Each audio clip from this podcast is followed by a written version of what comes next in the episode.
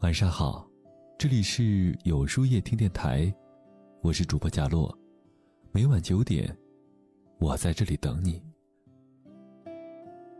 常说无欲无求，才能心如止水。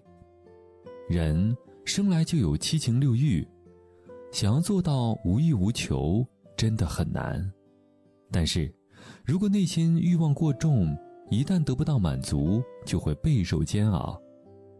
得到之时，又会患得患失。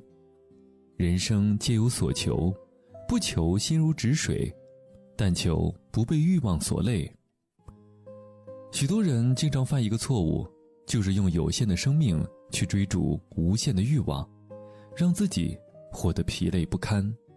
真正成熟的人都学会戒欲，戒掉过分的胜负欲。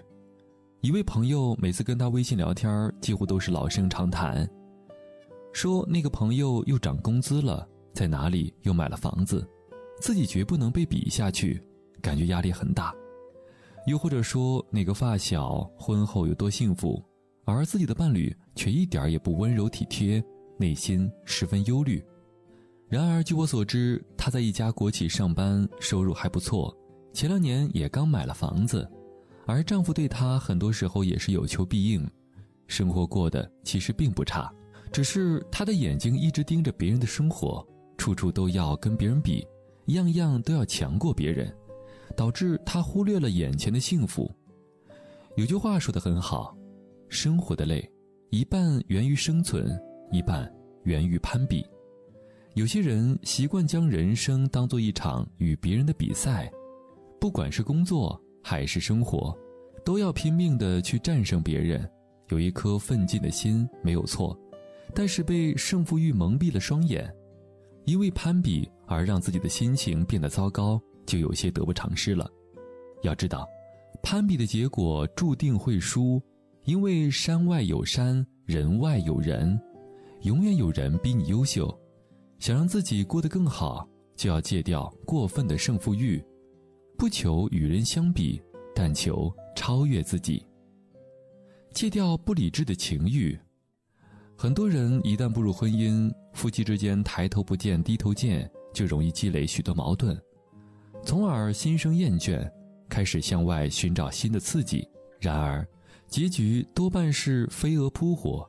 电视剧《我的前半生》当中，陈俊生厌倦了妻子罗子君，于是离了婚，娶了玲玲。罗子君问他为什么选择玲玲，陈俊生很笃定地回答：“因为我跟她在一起很轻松，也很快乐。”然而，当他与玲玲重新组建家庭之后，玲玲暴露出的缺点越来越多，两个人之间开始不断的鸡飞狗跳。当再一次见到逆袭重生的罗子君时，他后悔地说：“我宁愿回到从前，从前的从前。”然而。后悔又能怎样呢？一切都无可挽回了。因为一场不理智的情欲，贪恋围城之外的一时新鲜，结果落得无家可归。生活本就是柴米油盐，当新鲜感过后，面对的还是家庭琐事。婚姻之外的感情，到头来不过是一场黄粱美梦，耐不住寂寞，就守不住繁华。感情中的许多人都是戒掉了随心所欲，靠责任与恩义才拥有后来的细水长流，戒掉无止境的贪欲。曾经一度幻想做一番大事业，拼命挤进有钱人的圈子，得到多少都觉得不够，一心以为只有钱财名利才能给人带来快乐。后来才明白自己的想法完全是本末倒置，欲壑难填。当欲望在内心生根发芽，便会永无止境地去追逐，最终在虚名浮利中迷失了自己。爱因斯坦也曾说过：“人们所努力去追求的目标，财产、虚荣、奢侈的生活，在我看来都是庸俗可避的。人活着满心都是欲望，还如何能够装下快乐呢？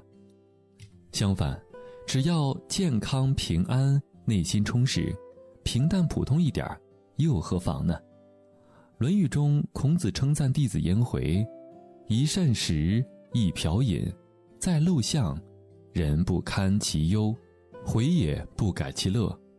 好的生活不就是这样吗？即便是粗茶淡饭，也用心去品味；即使工作在平凡岗位，也能乐在其中。浮华尘世离不开钱财名利，但更离不开对当下的沉淀。要知道，平平淡淡才是人生的大多数。别让无止境的贪欲剥夺了你平安喜乐的机会。总是追求太多、欲望太重的人，永远都感受不到幸福。人生简单的快乐，都从戒欲开始。不为名利所困，不为情欲所扰，不做无谓竞争，这才是聪明人的做法。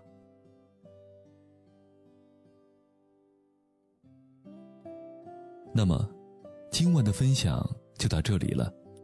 每晚九点，与更好的自己不期而遇。今天的互动话题是。你是如何抑制自己内心躁动不安的欲望的呢？欢迎大家在留言区告诉我吧，在后台回复“晚安”两个字，获取今夜晚安寄语。注意，不是在留言区哟。喜欢今天的文章，请在右下角点击再看，并分享到朋友圈去吧。也可以在公众号里搜索“有书夜听”，收听更多精彩。我是主播贾洛。晚安，有个好梦。